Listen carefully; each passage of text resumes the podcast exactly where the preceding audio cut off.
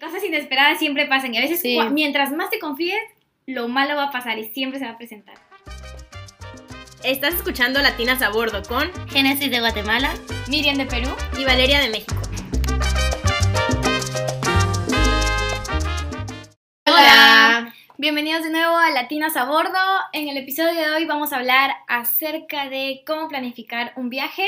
Este episodio forma parte de una miniserie que vamos a hacer en la que explicaremos pues básicamente nuestra experiencia de cómo planificar viajes, algunos tips que le podemos dar y contarle una que otra anécdota que nos pasó en, pues, en nuestro tiempo viajando juntas. Sí, yo creo que lo primero como a la hora de planear viajes, um, y es algo que hemos aprendido como yo creo en todo ese tiempo que hemos planeado viajes es cuál es tu prioridad del viaje el que quieres hacer. Entonces las prioridades en el viaje pueden cambiar mucho. Hay veces que simplemente quieres hacer un viaje a donde sea, no importa a dónde vayas a ir, sino simplemente quieres viajar. Entonces tu prioridad es eso y lo puedes ver como con cuánto dinero tienes para hacer tu viaje y cuánto tiempo te quieres ir o hay veces que tú tienes el lugar al que te quieres ir, como específicamente yo me quiero ir de viaje a Australia, o yo me quiero ir de viaje a, no sé, Europa, o lo que sea, y en torno a tu destino gira todo lo demás. Entonces, nosotros como, yo creo que hemos cambiado de, de prioridad, o sea, hay veces que hemos ido a un país porque queremos visitar ese país, y hay veces que que simplemente como dónde está barato. Sí, por ejemplo, el último viaje que estamos planeando ahorita, lo decidimos porque queríamos viajar durante unas vacaciones que ya sabíamos que íbamos a tener, entonces nos pusimos a buscar dónde habían, para dónde habían vuelos baratos y entonces así encontramos Phuket. Entonces no era como, uy, quiero ir a Tailandia y voy a buscar viajes a Tailandia, sino que nos metimos al buscador y era uno de los viajes más baratos, entonces pues así es como decidimos, como nos basamos más en el presupuesto que en el país. Sí, sí, sí. Entonces a veces o si haces alguna actividad especial, como que buscas qué país es mejor para esa actividad y así. Entonces como vean cuáles son sus prioridades y hagan, o sea, siento que es muy importante que se hagan esas preguntas antes de siquiera empezar a hablar, a, como a pensar, como ya empezar a planear físicamente y otra cosa es que tomen en cuenta cuánto tiempo tienen para planear el viaje. O sea, nosotros somos estudiantes y estamos en la escuela y estamos bien ocupadas y así. Entonces, hay veces que hemos tenido viajes donde no tenemos tanto trabajo como previo al viaje. Entonces, tenemos más tiempo de estar investigando actividades que hacer, lugares donde quedarnos, ah, no sé, cómo movernos y así. Pero el último viaje que hicimos a Vietnam estábamos súper, súper ocupadas. O sea, bueno, fue un periodo bastante estresante para la escuela entonces no tuvimos mucho tiempo de hacer actividades y lo que recurrimos a hacer fue em, contratar un tour para los primeros días de nuestro viaje. Y este tour básicamente nos recogía de un lugar, nos llevaba al otro y las actividades ya estaban planeadas y así. Y la verdad fue como un alivio muy grande porque no nos tuvimos que estresar como en, en planear eso, pero a la vez nos costó un poquito más. Entonces si tú lo que quieres es economizar al máximo o así, pues tal vez como tienes que dedicarle más tiempo para planear y todo. Entonces como ver dónde están tus prioridades, cuánto tiempo quieres dedicar al viaje, cuánto dinero quieres dedicar al viaje, em, a dónde quieres ir y como todas esas cosas creo que es como importante hacer esas preguntas. Sí, y también es muy importante tener en cuenta si vas a viajar solo, tipo de dos personas o en un grupo de diez, como ya hemos viajado nosotras en dos ocasiones. Y eso la verdad es muy, muy importante porque obviamente tienes más gente de la que dependen las decisiones. Por ejemplo, si no te viste el país, estando con 10 personas no va a ser tan fácil porque tienes 10 opiniones distintas para hacer o sea, la organización en sí va a ser mucho más difícil y eso creo que requiere de una planificación mucho, mucho como que previa al día de tu viaje y eso hay que tener muy, muy en cuenta. Porque si digamos que estás viajando de 10 y recién te pones a planificar dos semanas antes de tu viaje, no va a ser la mejor experiencia que vas a tener. Así que... Y cada quien tiene sus opiniones y lugares que quiere hacer y como para considerar a todos, entonces entre más personas está más difícil. O sea, también es muy padre viajar con muchas personas que hemos visto pero sí, consideren yo creo que eso. Otra cosa también que es muy importante una vez que ya pensaste tu destino y que incluso ya compraste tus boletos es los documentos que necesitas para viajar. En mi caso, eh, por ejemplo, cuando viajé a Singapur era la primera vez que viajaba al extranjero, entonces mi pasaporte era lo primero que necesitaba. Pero por ejemplo en mi país el pasaporte dura demasiado para que recién puedas tramitarlo. Por ejemplo, tenías que hacer un pago y luego sacabas una cita online, pero tu cita era literal un mes y medio después o dos meses. Entonces, son, era un documento que literal era el más importante y tenía que hacerlo con mucho tiempo de anticipación y eso también hay que pensarlo si vas a viajar al extranjero. En caso de que no, pues está bien, el número de documentos se reduce casi a cero, pero pues siempre tener en cuenta estas. Sí, otro documento importante para mí aparte del pasaporte era la visa, porque por ejemplo cuando vine a Singapur necesité visa de tránsito en Estados Unidos porque iba a pasar ahí como no me iba a quedar para nada, era como tenía escalas pequeñas como de seis horas pero solo por entrar al país tuve que sacar una, una visa y ya para venir a Singapur tuvimos que sacar otra visa, pero entonces era como una visa como de estudiante. Entonces ahí podemos ver que hay distintos tipos de visa y cuando planeas tu viaje tenés que ver si al país donde necesitas tener, tener necesitas visa. Entonces eh, hay una página muy buena que nosotros usamos, se llama eVisa. Entonces ahí como que tú metes tu nacionalidad y el país al que vas, entonces te sale si necesitas o no y también qué tipo puedes hacer.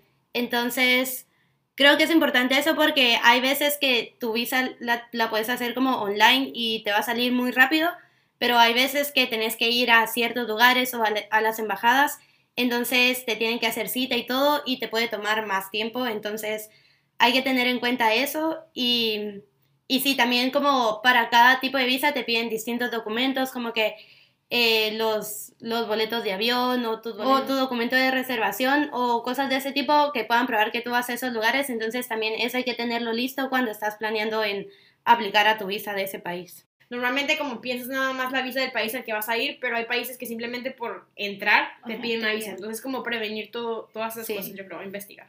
Sí, otra cosa que también es importante es tener en cuenta las vacunas que necesitas para ir a algunos países no tanto por el hecho de que puede que no entres al país si no tienes cierta vacuna, pero también por un hecho de salud. Em, una vez que ya hagan su investigación al país al que quieren viajar, hay algunas enfermedades a las que puedes estar más propenso, entonces para solo por precaución tener en cuenta que tienen que tener algunas vacunas como que sí o sí puestas. Y tener en cuenta de que puede, hay algunos países que van a necesitar que tú tengas el certificado, de, el certificado oficial de alguna vacuna, depende de tu nacionalidad. En mi caso me pasó cuando estuvimos viajando una vez el año antepasado, creo. Viajamos así como que muchas, muchas personas, de hecho 10. Entonces yo sabía que me iban a pedir mi certificado de vacunación de la fiebre amarilla. Entonces yo lo había llevado, pero no sabía si me lo iban a pedir. Pues era la primera vez que viajaba a otro lugar que no sea Singapur, o sea, una, la primera vez que iba a salir de Singapur. Entonces recuerdo que estaba a punto de salir del aeropuerto literal y el señor que me lee mi pasaporte me mira como que con cara rara y me dice póngase un costado y pues yo me asusté obviamente porque era la primera vez que decían eso, me paraban como que así, ponte un costado, no sé qué. Y luego de un rato, o sea, me mantuvieron esperando y luego me dijeron, por favor, vaya a esta oficina de aquí, que no sé qué. Y yo, pero ¿por qué? Y no me querían dar explicación, me mandaron y era una oficina tipo de cosas médicas y me empezaron a cuestionar de que si vengo de Perú, que en Perú tenemos esto de la fiebre amarilla, que si tengo mi certificado, obviamente se lo di, pero como que asumían muchas cosas y básicamente yo estaba ahí conversando con el tipo y respondiendo muchas preguntas y es un proceso muy estresante que obviamente en algunos casos no se va a poder evitar, pero tener en cuenta que ese proceso, si no tienes tu, tu certificado, puede ser que no te dejen entrar y te regresen al país de donde viniste.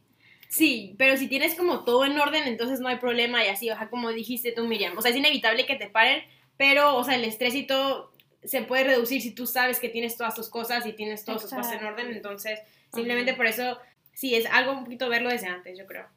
Sí, y también me acabo de acordar que, o sea, para las vacunas, el pasaporte y la visa y todo eso, es importante que lo tengas, pero también que te des cuenta si está como sí, aún está válido, porque hay veces que le ponen fecha como de expiración, pasaporte, visa o las vacunas que duran solo por cierto tiempo.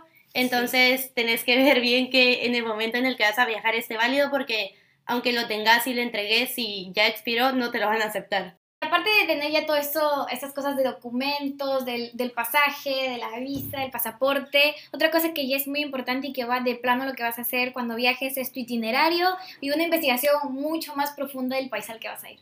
Ajá, entonces nosotros siempre investigamos un poco antes de viajar y es un poco para saber de la cultura de esos lugares y saber un poco también de, por ejemplo, cómo comportarnos o el tipo de moneda que usan, que también tenemos que prepararlo antes del viaje pero un poco también para saber qué vamos a hacer, porque es como importante no irse como a ciegas y saber bien como qué lugares querés ir a ver o qué es, cuál es como tu enfoque. Entonces, por ejemplo, usualmente nosotras vemos primero si queremos dedicarnos a ver como cosas culturales o algo así, o si no, si queremos como ir a, a ver la naturaleza o si quieres ir a hacer otro tipo de actividades, entonces es importante investigar eso y ver como cuáles son las principales, digamos, atracciones de los lugares a los que vas y también la distancia en la que están, porque, por ejemplo, puedes ver que hay, no sé, las cosas más importantes de los lugares, pero también depende del tiempo en el, en el que te vas a quedar en el país para decidir cuáles vas a ver y si te va a dar tiempo de hacer todo lo que tú planeas. Entonces es importante tener en cuenta que, a qué lugares vas a ir, porque eso depende también cuando vas a hacer la reservación de los hostales. Y obviamente eso no se necesita hacer con demasiada anticipación, pero es algo que se va a hacer un poquito antes de, viajar y pues es importante.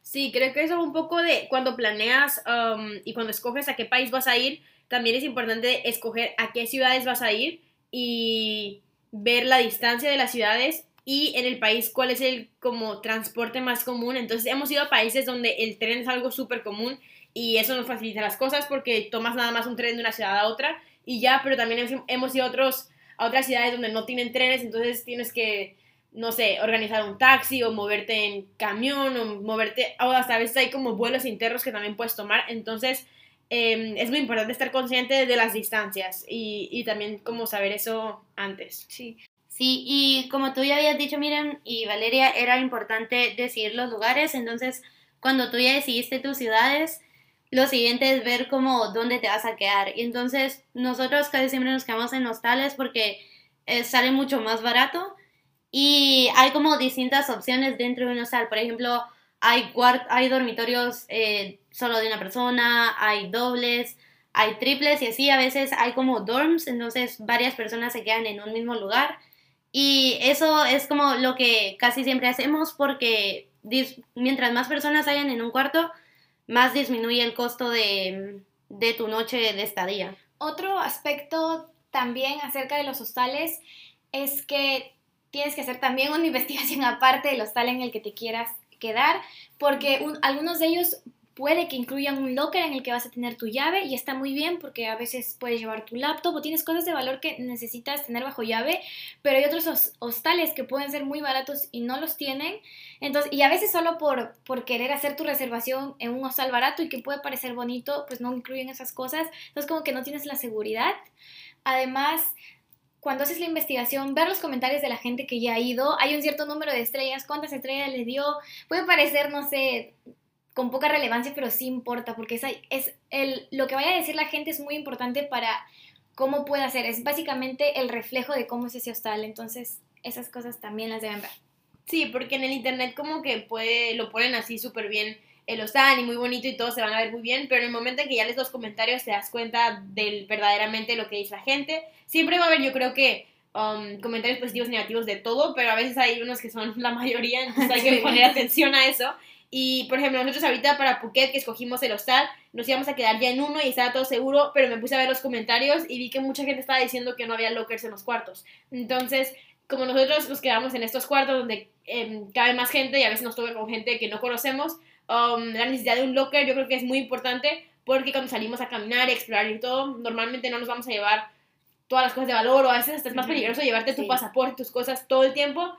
Eh, o sea, hay algunos casos entonces, que buscar un lugar que haya locker em, es muy importante. Entonces, por medio de los comentarios nos dimos cuenta de que ese lugar no tenía lockers y ya buscamos otro tal donde sí tenía y así. Entonces, es importante. Ajá, la página que nosotros usamos para ver eso es Coastal World, donde nosotros podemos ver como todas las facilidades que tiene el hotel y ahí mismo vemos fotos y los comentarios de, de las personas que ya se han quedado. Y es una página que nos facilita mucho porque también, por ejemplo, podemos hacer reservaciones desde antes y no tenemos que pagar todos o vamos como una cantidad mínima, mínima de lo que se va a pagar hasta que lleguemos. Y aparte, como ya había dicho, da varias opciones de cuántas personas se pueden quedar en el cuarto. Y, por ejemplo, si no viajan muchas personas y se quieren quedar en un cuarto de bastantes, por ejemplo, nosotras somos tres, si nos quisiéramos quedar en un cuarto de ocho, también a veces dan la opción de que se puedan quedar como en un cuarto solo de mujeres, lo cual nos parece más seguro. Pues una parte también de hacer el itinerario y aparte de hacer una investigación es pues ya ir a la acción y empezar a reservar lo que vas a hacer. Hay muchas actividades que se pueden hacer y que también requieren un poquito de tiempo para ver cuestiones de seguridad y ese tipo de cosas. Sí, o sea, por ejemplo, nosotros cuando fuimos a Lao, em, ese viaje estuvo como más enfocado a hacer como actividades eh, al aire libre, se podría decir. Queríamos hacer trekking, queríamos hacer ya sea ciclismo, kayaking y todas esas actividades. Entonces, cuando buscamos en internet, hay, diferentes compañías que te proveen eso con precios y todo. Y para cuando fuimos al lado, em, sí queríamos ya tener todo esto. O sea, también cuando llegas en los hostales también te pueden ofrecer paquetes y todo para hacer actividades. Pero en el caso del lado específicamente, nosotros lo apartamos, lo reservamos todo desde antes. Entonces, también por internet, pues hay un espacio para negociación. Y eso es lo que también nosotros hicimos y también hemos hecho con los tours y así. Es que básicamente en internet siempre en las páginas tú mandas cuántas personas van a participar y cuántos días y qué quieres hacer. Y ellos te mandan un presupuesto, pero, o sea, un consejo que les damos es que siempre, siempre puedes negociar. Y a mí, en el de Vietnam, en el último, ese también me habían dado primero un precio como súper caro. Entonces ahí lo que yo hacía era decir, como hay otra compañía que me está dando un precio mejor. Y yo no tengo tanto dinero, pero tenemos muchas ganas de viajar con ustedes y así. Entonces, la verdad, a mí me ha tocado gente como súper dispuesta a ayudar y así. Y con esta de Vietnam fueron como 20 correos literal de ida y vuelta. Y yo le dije, ¿sabes qué? Tengo este, este presupuesto.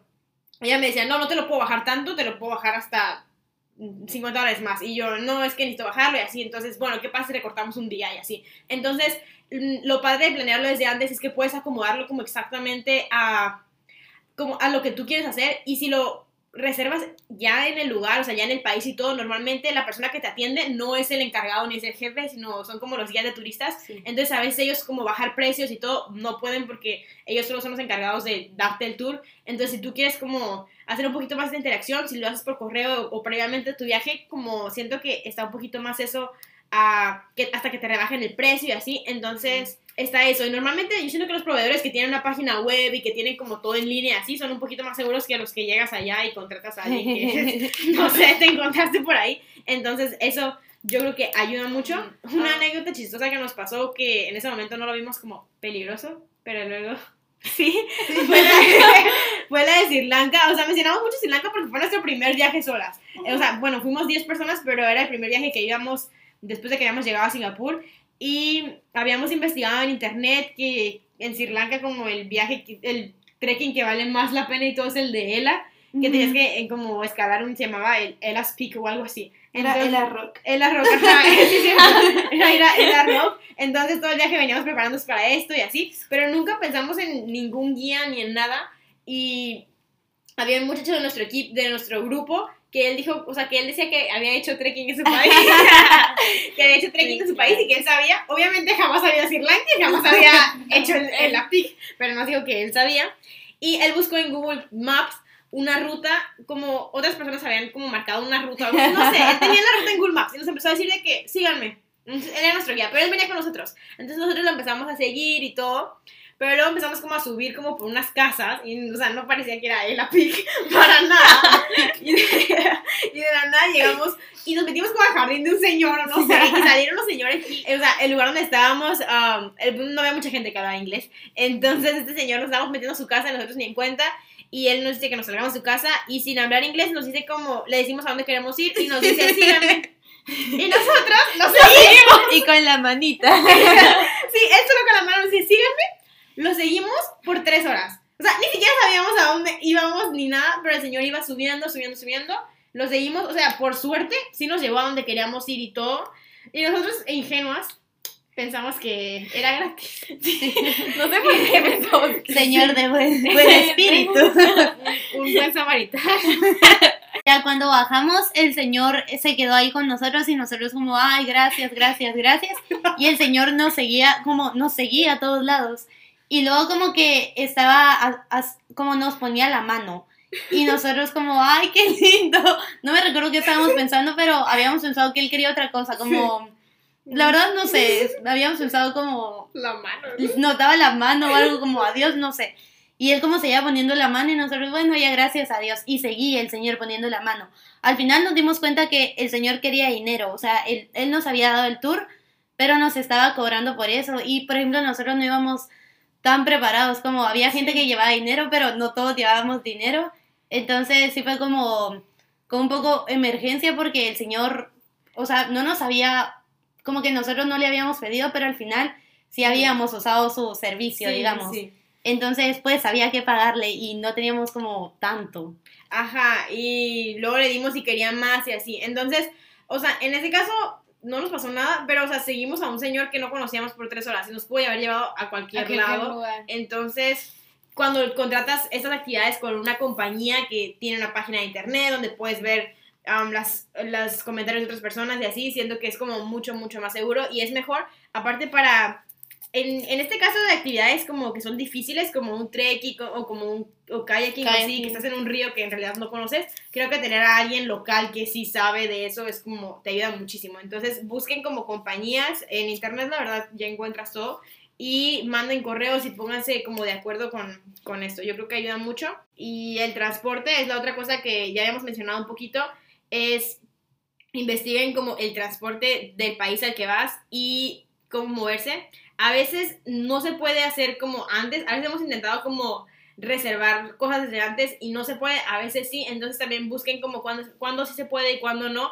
em, pero investiguen nada más por lo menos cómo se mueve la gente, si de un lugar, a veces tienes que tomar un ferry si estás como en un lugar de islas, como en Indonesia o, o Filipinas o así, o a veces tren, camión, bus, bueno, bus como le llaman ustedes, taxi, o sea, lo que sea, pero sí, como investigar cuál es el transporte más seguro.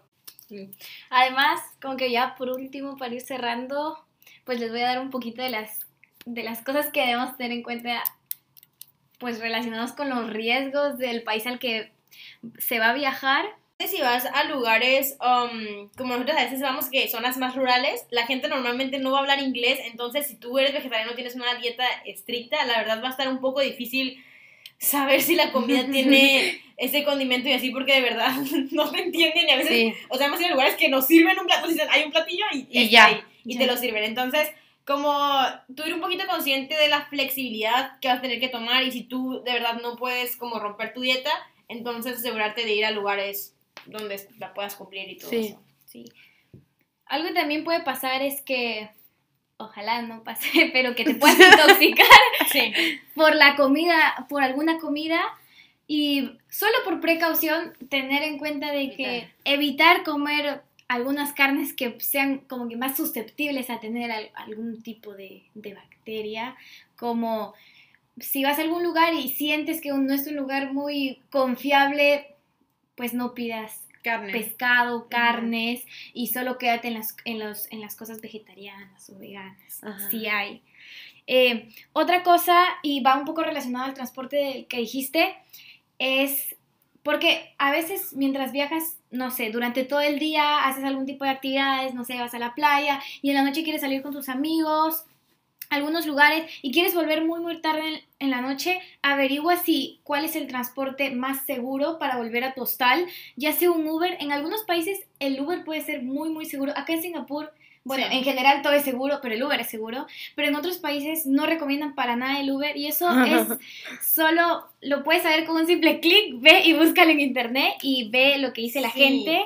O simplemente si no tomas un Uber puede ser que un taxi normal en algunos países, Pero yo creo que cuando es muy tarde la hora y todo es un poco complicado. Por ejemplo, en la Ciudad de México, o sea, a las 3 de la mañana, conseguir, o sea, taxis, Uber y todo. Transporte seguro. Es bastante complicado, así que como que ten en cuenta tus horas, dónde vas a salir, tal vez, o sea, lo que nosotros hemos, hemos hecho algunas veces es si vamos a salir, es a lugares que estén a distancia a pie de nuestros hostales y así regresamos y no necesitamos contratar Ubers.